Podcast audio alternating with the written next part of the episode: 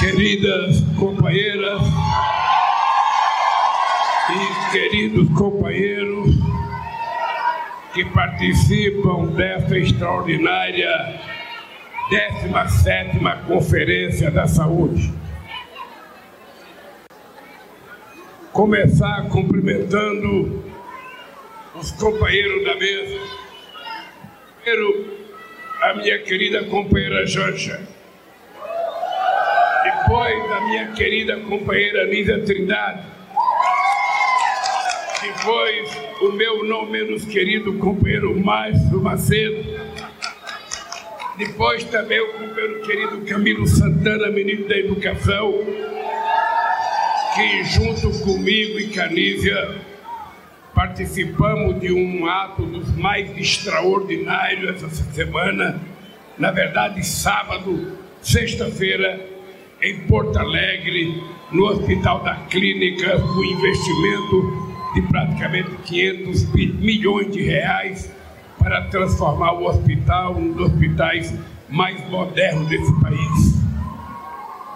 Quero cumprimentar o nosso querido companheiro mais conhecido como Hélio Dias, mas vulgo índio, ex-governador do estado do Piauí e ministro do Desenvolvimento e Assistência Social, Família e Combate à Fome. Quero cumprimentar a nossa querida Esther Weck, da Gestão e Inovação, a Daniela Carneiro, nossa companheira do turismo, o Paulo Pimenta, nosso querido companheiro de Santa Maria, no Rio Grande do Sul. Quero acompanhar o companheiro Rodolfo Rodrigues, líder do governo do Congresso Nacional, em nome de quem cumprimento todos os senadores. Eu estou com um pequeno problema aqui que é o seguinte: se tem uma coisa que eu aprendi a valorizar, sobretudo na questão da saúde, é a participação de centenas de deputados e senadores trabalhando em prol da saúde brasileira. Eu estou com uma lista imensa de deputados aqui. Eu só queria pedir para vocês me perdoarem de não precisar ler a nominata inteira, porque é muita gente. Mas eu quero dizer para vocês que eu fui constituinte estava na sessão em que a gente aprovou o SUS e foi a coisa mais impressionante que eu vi. Muitos deputados e muitos constituintes ditos de direita, na hora que se trata da saúde, ele tem um compromisso extraordinário com a saúde de qualidade neste país e a gente aprovou o SUS quase que por unanimidade nesse país. Então eu quero que sintam-se cumprimentado todos os deputados, todas as deputadas, todos os senadores, todos os vereadores, todos os futuros candidatos, os pretensos candidatos e todos vocês que estão aqui. Queria cumprimentar em especial os companheiros e as companheiras cadeirantes que estão aqui.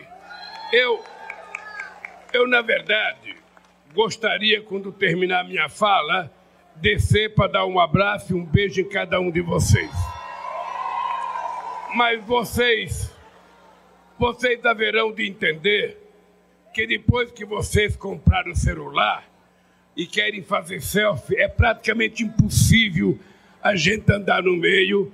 E eu tenho uma preocupação de andando no meio de vocês, o pessoal que está atrás, sabe, naquela pressa de tirar uma foto, sabe, vir aqui a gente criar um certo tumulto.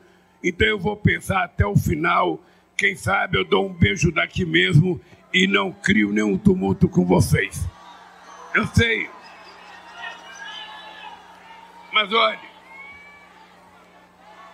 eu.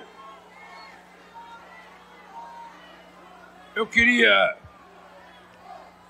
que vocês levassem em conta o que as conferências da saúde representam para esse país há 37 anos foi realizado a primeira conferência de saúde nesse país. E desde a primeira conferência da saúde realizada nesse país, as conferências têm determinado as melhorias na qualidade da saúde desse país. todas as conquistas que nós temos na saúde é obra e trabalho de vocês que participam das conferências nacional de saúde, exigindo do governo que faça as coisas melhorarem. Vocês melhor do que eu sabem o significado do SUS. Você melhor do que eu sabe quantas vezes o SUS, o SUS foi ofendido. Quantas vezes o SUS aparecia nos meios de comunicação como se fosse uma coisa inútil, que não valesse nada, porque só tinha fila, porque não atendia bem. As pessoas nunca levaram em conta as quantidades de pessoas que eram atendidas. Só levavam em conta as pessoas que não eram atendidas. As pessoas nunca levavam em conta a quantidade de horas que vocês trabalhavam no SUS, mas só lembravam quando alguém faltava de trabalhar no SUS. Pois bem, eu quero dizer para vocês que depois da Covid-19 não tem um brasileiro ou uma brasileira de boa fé nesse país que não reconheça que graças a vocês, graças ao SUS, graças a todos os profissionais de saúde, a gente não chegou a um milhão de mortos nesse país ou mais, porque o negacionista que governava esse país tem que assumir responsabilidade, pelo menos por parte das 300 mil mortes, das 700 mil que morreram nesse país. Porque as pessoas morreram por falta de atenção, pelo negacionismo, por falta da vacina, por falta de respirador. Ou seja, as pessoas morreram porque esse país, em algum momento, teve um governo que não era um governo, era um genocida, colocando em prática a mais perversa atitude com relação ao ser humano. Haverá um dia neste país, haverá um dia nesse país que a Covid-19 será estudada com mais profundidade. E haverá um dia que alguém será, será, será julgado pela irresponsabilidade e pelo descaso que teve no tratamento do SUS. Alguém que resolveu desafiar a ciência, os cientistas internos, os pesquisadores internos, a Organização Mundial da Saúde, não se respeitava nada e, além disso, obrigou os laboratórios do Exército e das Forças Armadas a produzirem cloroquina para ajudar na enganação do povo brasileiro. Isso não ficará impune na história da saúde brasileira.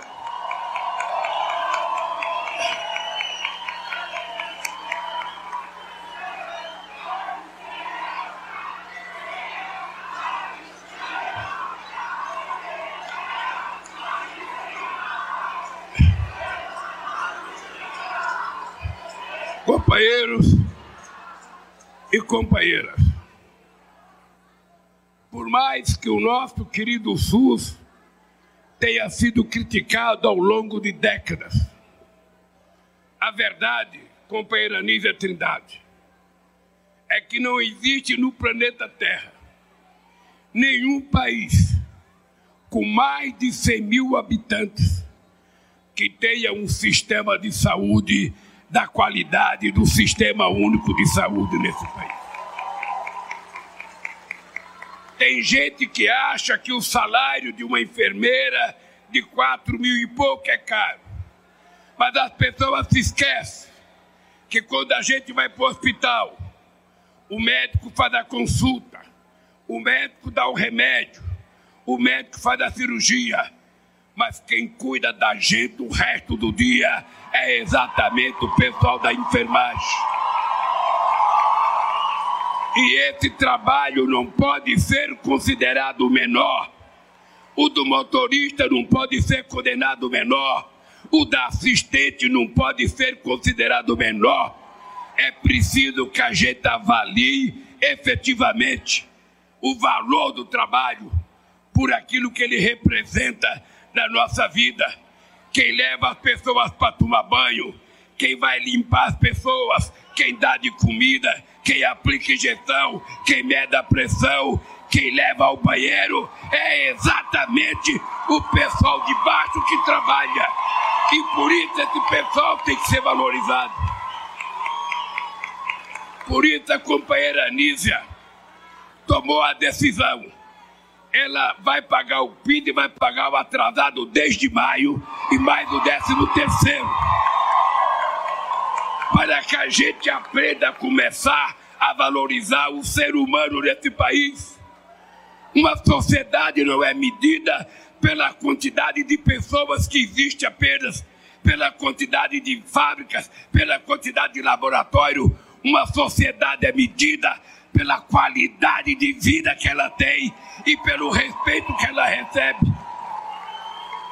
E esse país voltou a ser um país democrático. Nesse país o povo voltou a falar.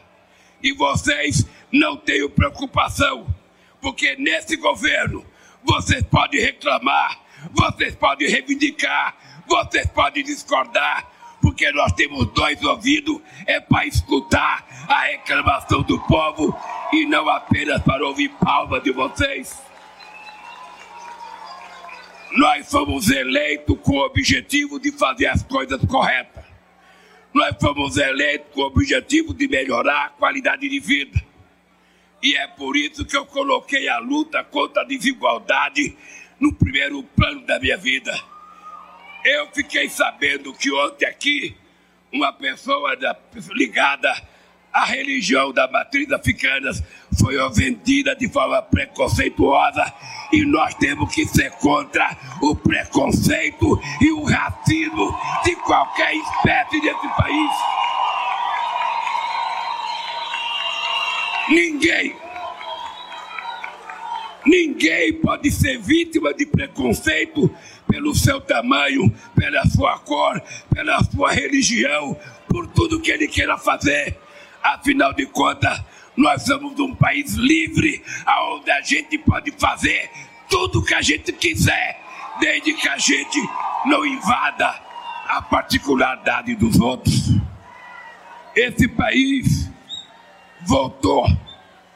A gente vai ser contra a desigualdade de gênero, a desigualdade racial, a desigualdade salarial, a desigualdade na educação, a desigualdade na saúde, a desigualdade na oportunidades. Todos, afinal de contas, são iguais perante a lei, perante a Bíblia e perante a consciência dos homens e das mulheres. Por isso, companheira Nízia, eu queria te dar os parabéns. A semana passada, eu liguei para a Nízia. Eu tinha visto uma nota, uma pequena nota no jornal, de que tinha alguém reivindicando o Ministério da Saúde. Eu fiz questão de ligar para a Nízia porque eu ia viajar para fora do Brasil. Eu disse, Nízia, vá dormir e acorde tranquilo porque o Ministério da Saúde é do Lula, foi escolhido por mim e ficará até quando eu quiser. E eu tenho certeza que poucas vezes na vida a gente teve a chance de ter uma mulher no Ministério da Saúde para cuidar do povo com o coração, como a mãe cuida dos seus filhos. E eu não tenho dúvida eu tive muita sorte com os meus ministros da saúde. Todos eles foram extraordinários. Mas precisou uma mulher para fazer mais e fazer melhor do que todos nós fomos capazes de fazer. Companheiros e companheiros, essa 17 Conferência da Saúde, ela não pode terminar e simplesmente a gente voltar para casa a gente conseguiu derrotar um candidato a presidente, mas o fascismo está solto na rua desse país e nós precisamos derrotá-los. Nós precisamos derrotar o ódio, nós precisamos derrotar a fake news, nós precisamos derrotar a mentira, nós precisamos derrotar a pobreza. Ao invés de ódio, nós queremos amor. Ao invés de guerra, nós queremos paz Ao invés de preconceito, a gente quer fraternidade e solidariedade entre homens e mulheres desse país. Por isso, queridas companheiras e queridos companheiros, tenho certeza, tenho certeza de que nós vamos mudar esse país. As coisas já estão acontecendo. Daqui a pouco, quem come carne vai ter uma picanhazinha na mesa. O preço está baixando, o óleo está baixando, o azeite está baixando, o feijão está baixando, as coisas vão baixar, mas o que precisa não é só baixar a coisa, é aumentar o salário do povo brasileiro para ele poder ganhar um pouco mais e viver mais dignamente.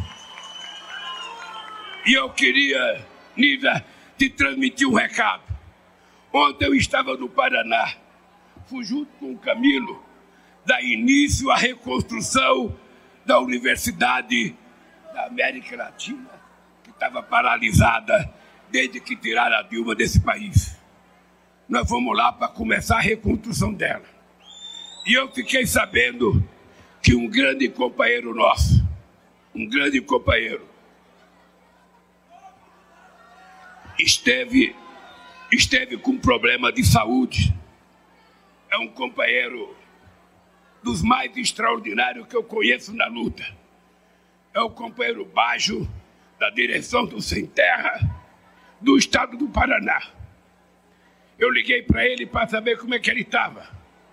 Ele falou, presidente Lula, diga para a ministra Nívia que eu estava com problema de saúde, mas eu fui no médico, eu fui no hospital, eu fui tratado pelo SUS e estou orgulhoso pelo tratamento dignificante que eu recebi do nosso SUS.